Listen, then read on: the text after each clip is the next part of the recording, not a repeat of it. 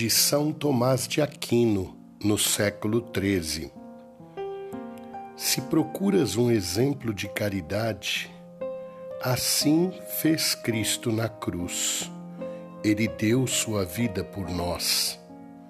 Se procuras um exemplo de paciência, encontras na cruz o mais excelente.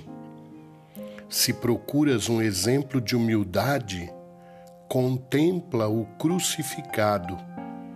Deus quis ser julgado sob Pôncio Pilatos e morrer. Se procuras um exemplo de obediência, segue aquele que se fez obediente ao Pai até a morte.